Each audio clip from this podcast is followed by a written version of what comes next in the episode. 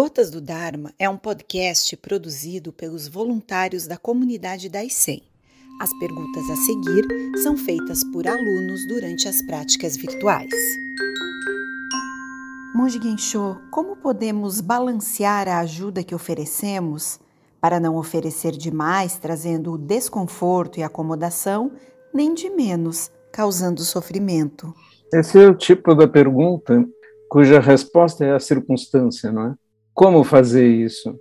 O budismo não é bem um manual de como fazer, porque o que sucede é que nós, em cada circunstância, temos que escolher o caminho mais adequado e a dose mais adequada daquilo que estamos fazendo e quanto estamos interferindo. Sensei, como podemos interpretar o significado de salvar ou libertar todos os seres? Outras religiões que defendem a existência de um Deus utilizam também o termo salvar, a salvação. Mas no Zen budismo, sem essa intervenção externa divina, como podemos salvar ou libertar os outros? Como isso é possível? Somente extinguindo as nossas deusões? Não, não é bem isto, né? Primeiro temos que entender esses termos. Nós não dizemos salvar todos os seres, nós dizemos libertar todos os seres, o que é um pouco diferente. Porque a palavra salvar no cristianismo, cultura na qual estamos mergulhados, significa salvar da morte. Cristo ressuscitou, então ele venceu a morte. Como ele venceu a morte, tornou possível que todos possam ressuscitar. Por isso ele é o Salvador, aquele que salva. Muitos cristãos nem sabem direito deste conceito. Mas a possibilidade de ressuscitar e não morrer para sempre é aquilo que é entendido como a salvação no cristianismo. Então, há uma espécie de julgamento no qual Deus escolhe, tem os seus escolhidos, e há diferentes interpretações no cristianismo, inclusive a interpretação calvinista, por exemplo, que estava falando com Nando-san esses dias, que é a ideia de que existem os escolhidos e eles têm a graça da salvação, porque Deus já sabe por antecipação quais serão os salvos. Então, esse saber dele é como se fosse determinista. Os que serão salvos já estão escolhidos, os que serão perdoados. Esse é o conceito de salvar. O conceito do budismo é libertar e libertar da cadeia sem fim de retornos, de estar preso a novas manifestações, libertar-se das ilusões que nos prendem à noção de um eu. Então, no Zen, quando nós dizemos libertar os outros, libertar os outros de suas ilusões, levar a eles o Dharma de modo que eles possam se libertar das prisões, das suas ilusões que os levam a repetir sempre os mesmos erros e assim sofrer. Quando nós dizemos libertar todos os seres, é porque é uma promessa impossível, paradoxalmente impossível. O Bodhisattva se compromete a não ir embora enquanto houver alguém ainda a ser salvo. Ele vai lá salvar o último. Sensei, uma pessoa com um trabalho mecânico e repetitivo, que não requer muita atividade mental, como proceder usando o Zen para que não se tenha um tédio absoluto? Se você realizar uma tarefa, mesmo repetitiva, com grande atenção e dedicação, ela não será entediante, porque cada dia ela é nova. Às vezes pessoas me perguntam: como é que o senhor responde sempre as mesmas perguntas há 20 anos? E não cansa de falar para os alunos e responder a mesma pergunta. Eu pensei um pouco, porque me parecia que era óbvio, não é? É porque a cada vez é uma pessoa diferente, não é? E eu vejo isso não no meu trabalho, mas também no trabalho de muitas outras pessoas. Um professor primário que vai lá e ensina uma criança a ler. Aí no ano seguinte vem outras outras crianças para ele ensinar a ler. E ele ensina da mesma forma. Um ano, dois anos, trinta anos ensinando. E a cada vez que ele vê alguém se realizar, começar a ler, ele está feliz com aquilo. E não importa que seu trabalho seja repetitivo, ele não pensa no tédio, porque ele pensa na grande recompensa de ajudar os outros, que é alegria. Então a resposta é: não há tédio, não, em um trabalho produtivo, se você colocar a sua generosidade e a sua alegria nele. Monge Gensho, após o despertar, não há mais karma para novas manifestações. Sendo assim, o que ocorre então? Faremos parte do todo, mas sem consciência individual? A consciência individual é um engano, uma ilusão. Quando nós nos pensamos separados do absoluto, nós nos perdemos do absoluto, nós não somos o absoluto porque estamos perdidos do absoluto. Quando você liberta-se de todas as suas ilusões e consegue integrar seu absoluto, não existe mais morte nem nascimento, existe pura eternidade, realização absoluta, completa, não existem ilusões pequenas e miúdas. Esta é uma grande coisa que às vezes está disfarçada em outras religiões, quando você diz ir morar no seio de Deus, é? estar com Ele para toda a eternidade. É que não foi dito ali que isso significa abdicar de si mesmo. Porque se você não abdicar de si mesmo, como poderia? Aí aquela pergunta anterior sobre tédio aí apareceria, né? Que tédio enorme seria se você fosse indivíduo, pensasse em realizar algo e estivesse integrado ao absoluto. É que nos perdemos da nossa visão do absoluto ao nos deixarmos levar pela nossa crença, por acreditarmos na nossa individualidade.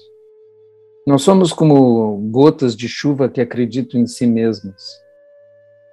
Mas quando elas caem e correm para os rios e chegam ao oceano, elas são oceano.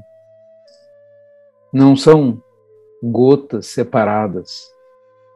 E ao ser oceano, elas jamais vão secar novamente, como diz, se diz num famoso filme, né? como fazer com que uma gota jamais seque. Deixe-a cair no oceano. E é a mesma coisa conosco. Não? Estamos perdidos na ideia de uma gota, de uma individualidade, e nos perdemos de sermos oceano. Mas se somos oceano, somos todos juntos oceano ao mesmo tempo, e o absoluto não é constituído de individualidades separadas. É uma pobre analogia, mas pode ajudar a compreender isto.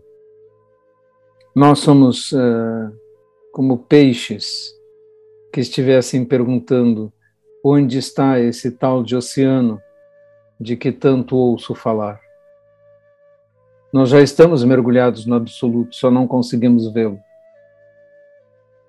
E despertar de todas as ilusões é isto. Exige que abandonemos a ilusão mais forte e mais difícil, que é acreditarmos em nós mesmos como seres separados. E é exatamente por isso que a vaidade e o orgulho são os maiores obstáculos para a realização espiritual. Acreditar em si mesmo, nas suas opiniões, isto é a perdição verdadeira. Sensei, dentre as milhares de pessoas que jogam na loteria, o que fizeram as que têm mérito para ganhar? Em alguma vida, não é? em alguma vida isso pode ter gerado mérito para isso, mas também pode ser mera casualidade se você pensar em milhões de vidas. Muitos milhões de vidas. Como disse um mestre tailandês, se eu se todos os corpos de todas as vidas que eu vivi estivessem aqui agora, eu poderia cobrir a Tailândia com elas, com esses corpos, né? Então, na realidade, se você viver 50 milhões de vidas, jogar na loteria uma vez apenas em todas elas, tem uma chance bastante boa de ganhar. Né? Agora, o que vai acontecer em relação a isso? Você já teve a grande loteria, né? Você já foi premiado com o nascimento humano. E o nascimento humano é um, um prêmio raro, difícil de conseguir, de grande mérito. Nós ficamos pensando na loteria e não pensamos nessa nossa, nesse, nessa nossa condição atual que permite o despertar. Existem múltiplas, bilhões de formas de vida em que o despertar não é possível, dada a sua obscuridade ou ignorância. Mas nós temos um grande privilégio. Teríamos que olhar para este privilégio. Este privilégio é raro e muito precioso. Gensho Sensei, na meditação, os pensamentos, sensações e percepções vêm e vão. Há uma testemunha silenciosa que os percebe sem se misturar com eles.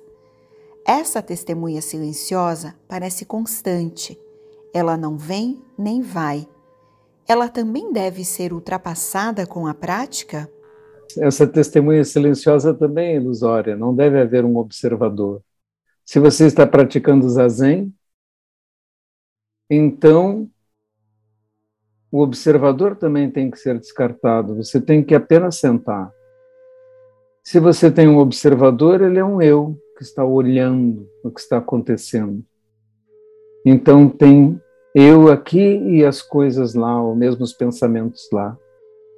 Havia um monge uma vez fazendo meditação e um mestre chegou e perguntou: O que você está fazendo?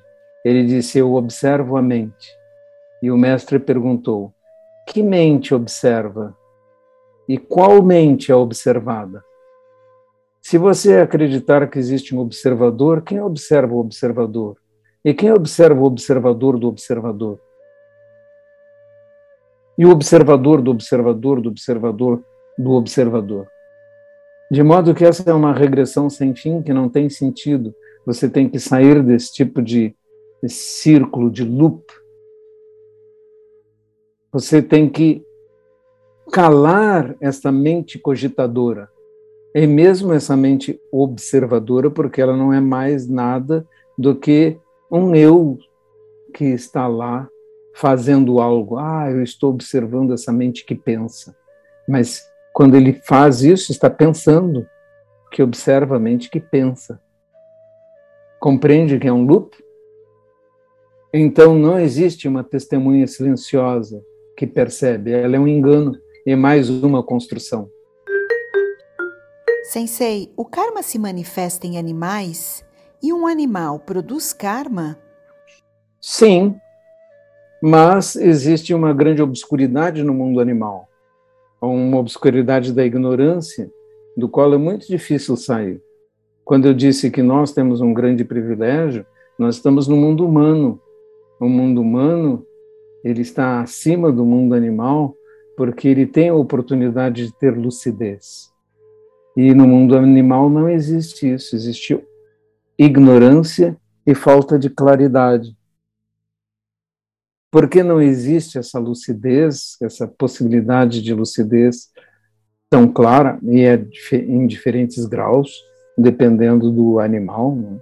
assim como nos seres humanos também tem diferentes graus de esclarecimento. O mundo animal também gera karma e também está preso num ciclo de manifestações, dos quais é bastante difícil escapar. E por isso, quando vocês têm a oportunidade de serem seres humanos, estão tendo uma oportunidade rara, difícil, maravilhosa, em um mundo que mescla coisas boas e ruins, e assim nem nos dá tanto prazer que nos arraste para um mundo prazeroso, no qual queremos apenas nos deliciar e também não tem um mundo de absoluto sofrimento do qual você não consegue escapar. Então, como é um mundo misto, você tem oportunidade de escolha e tem claridade mental para poder fazer escolhas, e isso permite a você construir um karma, um karma em uma determinada direção. Monge Gensho, todos os praticantes leigos e monges do Zen usam uraxo. Thich Nhat Hanh também usava? Nas aparições dele, não notei. O rakusu é um instrumento, um meio hábil uh, da prática do Zen, e do, do Zen japonês, principalmente, e já era usado na China. Parece que ele não chegou como forma de prática ao budismo vietnamita, ao qual pertencia Thich Nhat Hanh. E é por isso que você não o vê usando esse tipo de manto, né? de miniatura de manto. Gensho Sensei, o Zazen é o portal para a percepção máxima da vacuidade?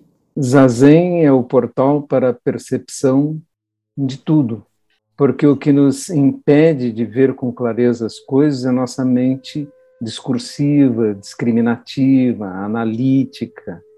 Esta mente que está sempre usando a linguagem para classificar as coisas, essa mente é que obscurece, cria uma intermediação entre nós e a realidade.